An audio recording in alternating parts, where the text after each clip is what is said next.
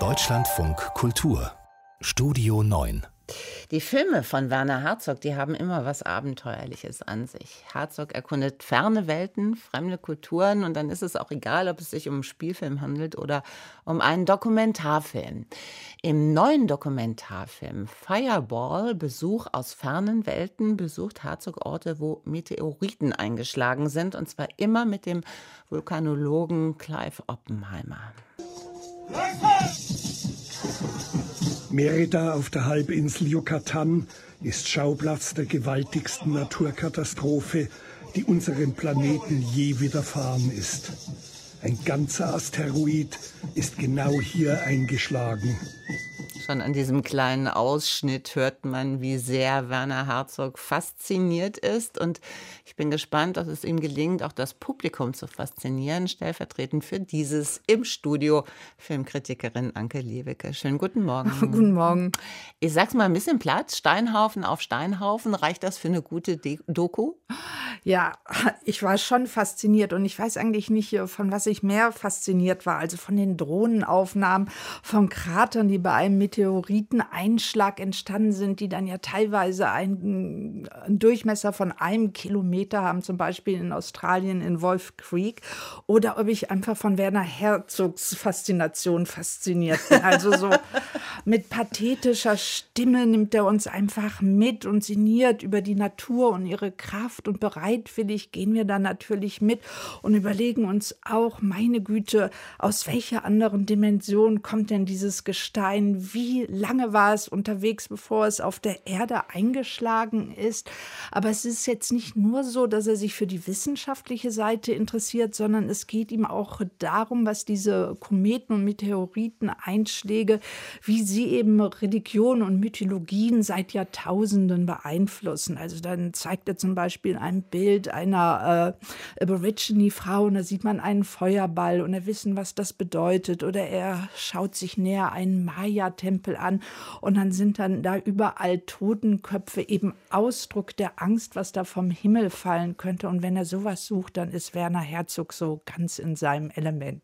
Werner Herzog ist in diesem Fall ja der Co-Regisseur. Wie wirkt sich das auf den Film aus? Also er ist der Erzähler und er führt uns immer rein, so um die Schauplätze rund um die ganze Welt. Und da merkt man schon so den alten Abenteurer, etwa wenn man dann plötzlich am Südpol ist bei einem Südkoreaner koreanischen Forscherteam und dann in der unendlichen Weite dieses ewigen Eises sieht man dann sechs Menschen, die dann eben diese Meteoritensplitter suchen.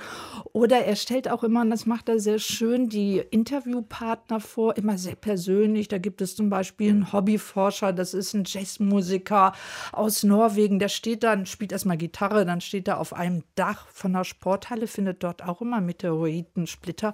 Und wenn er die dann vergrößert, dann sieht man wirklich eben Formen und Muster, die man gar nicht so äh, bisher gesehen hat. Und, aber man muss sagen, für die Fragen, bei den Interviewpartnern ist dann immer Clive Oppenheimer zuständig. Da geht Werner Herzog eigentlich nicht rein. Und das ist jetzt auch nicht so abgehobenes Forschungskram, da kommt man gut mit.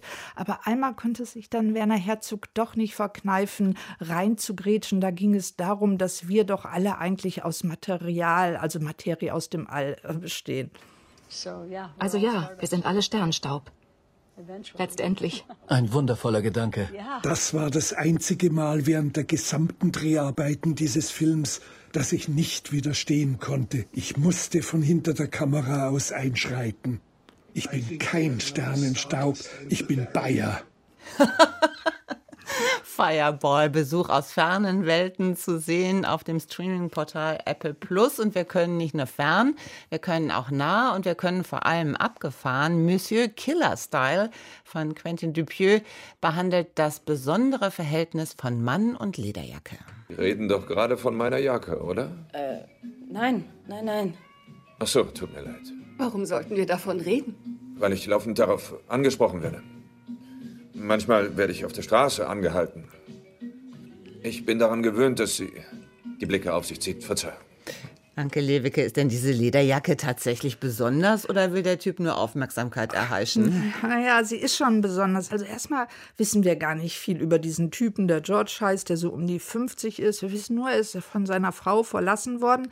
Und dann kauft er sich eben diese Wildlederjacke mit Fransen für ein kleines Vermögen und ja, er findet sich dann so ein bisschen neu und er sieht so und denkt, jetzt ist er so ein bisschen Buffalo Bill und dann geht er auch schon direkt breitebeiniger und dann setzt auch immer so Westernmusik ein, aber dann tatsächlich ist es so, äh, dass die Jacke mit ihm anzusprechen anfängt. Und sie will nicht die einzige Jacke auf der Welt sein. Und er will auch nicht der okay. einzige Träger einer Jacke auf der Welt sein. Und es ist so gewesen, dass er mit der Lederjacke auch so eine kleine Kamera bekommen hat. Jetzt filmt er sich die ganze Zeit und er filmt eben, wie er diesen Plan umsetzt. Und dieser Plan wird immer blutiger. Und diese Aufnahmen gibt er dann einer jungen Frau, die die zusammen zusammenschneiden soll. Und die will einfach mehr Material und der Film hebt immer mehr ab. Wie wird denn die Absurdität dieses Films in Szene gesetzt? Ja, man muss sich den so ein bisschen vorstellen. Das ist schon ähm, viel schwarzer Humor dabei, auch absurder Humor. Dann hat der Film so den Charme von, also den dreckigen Charme von einem B-Movie. Also zu der äh, Jacke kommt dann auch noch eine Lederhose, ein Hut. Also er sieht dann auf einmal aus wie so ein verwirrter Cowboy in der französischen Provinz. Und dann gibt es dann auch immer wieder Horrormusik oder mal Westernmusik. Und gleichzeitig ist aber der Film dann auch wieder ein Porträt eines Mannes, der sich neu erfinden muss. Und der Schauspieler ist einfach großartig. Den kennen wir auch alle. Das ist Jean Dujardin. Der hat mit The Artist den Stummfilm damals ja den Oscar gewonnen. Das ist ein sehr physischer Schauspieler. Und man glaubt ihm auch diese Krise, die die er durchmacht. Man sieht, wie er mit Männerbildern kämpft, die er nicht erreichen kann. Ja, und trotzdem, dann nimmt der Film wieder eine absurde Wendung. Monsieur Killer Style unter anderem auf Amazon Prime und Google Play. Anke Lewicke war das und die Filme der Woche.